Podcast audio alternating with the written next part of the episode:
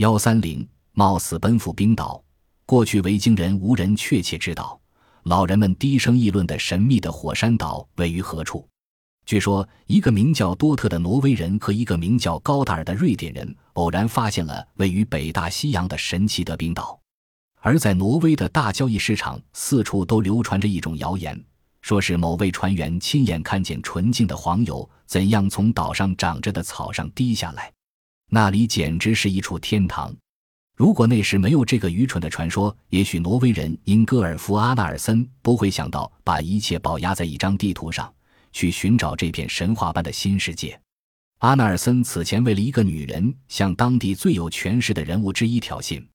事件结束时，这个极有影响力的竞争对手的两个儿子死了，阿纳尔森不得不支付天文数字的杀人赎罪金。那么，怎样逃避这个天大的祸事呢？他很快决定与他的家人一起踏上了在辽阔的大海上极度冒险而吉凶难卜的航行。当斯堪的纳维亚航空公司的飞机在低空飞行中越过风高浪急的北海向冰岛飞去时，我不断的想象这一举动的冒险性。我们过去两小时的飞行路线相当符合勇敢的阿纳尔森的航线。从挪威南部越过设的兰群岛和法罗群岛，通往冰岛，整整一千五百公里的海路，差不多与北极点的南端接近。从飞机舷窗向外看，能清楚地认出冰川、巨大的雪原和卵石堆，一片对他的居住者来说不易侍弄的土地。直到今天，也只有百分之二十四的土地能用于农作，其余的则是火山熔岩和冰川。阴冷的天气和贫瘠的土地，以及黑暗的冬天都没有吓退阿纳尔森和他的家人。然而，他们的脚下是一片几乎荒无人烟的冰岛，最多只有几名僧侣式的居民生活在这儿。修士们曾充满不怕死的勇气和对俗世的轻蔑。也许是在公元七百年左右，就驾着小库尔拉克斯一种狭窄的皮划艇到达了这个岛。冰岛上的维京人根本不用害怕敌人。